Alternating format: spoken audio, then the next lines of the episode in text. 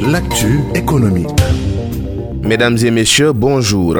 Elton, la compagnie sénégalaise de commercialisation de produits pétroliers, va investir 70 milliards de francs CFA pour la construction du terminal gazier du port autonome de Dakar.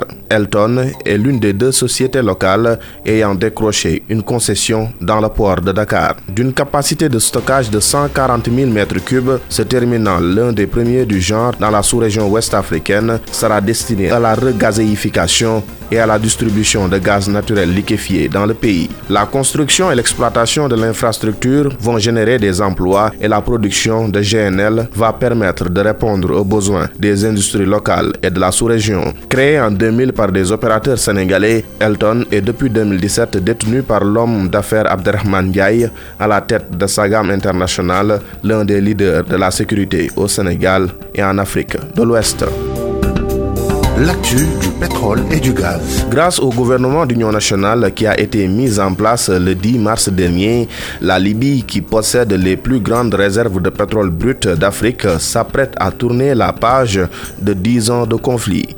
Les répercussions sur le secteur énergétique sont attendues.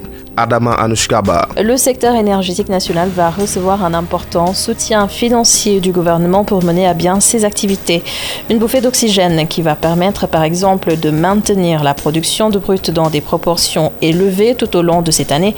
Pour le moment, aucun détail n'a fuité concernant le montant exact dont il est question. Cette annonce vient à point nommé pour la NOC qui cherchait activement des fonds pour moderniser toutes les installations du secteur et relancer efficacement l'industrie apport financier conjugué aux immenses réserves inexploitées de brut, au cadre juridique et au début de stabilité politique actuelle, va permettre au secteur pétrolier libyen de faire passer sa production à 1,6 million de barils par jour d'ici les deux prochaines années. Rappelons que malgré la trêve, une grande partie du pays est toujours sous contrôle de milices armées et des milliers de mercenaires étrangers sont encore sur le territoire. Le gouvernement d'union actuellement en place va diriger la Libye jusqu'aux élections prévues pour décembre 2021. Adama Anushkaba, merci pour toutes ces explications. Merci à vous d'avoir suivi ce dernier numéro de la semaine d'e-business réalisé par Maxime Sen et présenté comme toujours avec un immense plaisir par Mam Abdougaï Kassé. À la semaine prochaine dans Dakar Direct.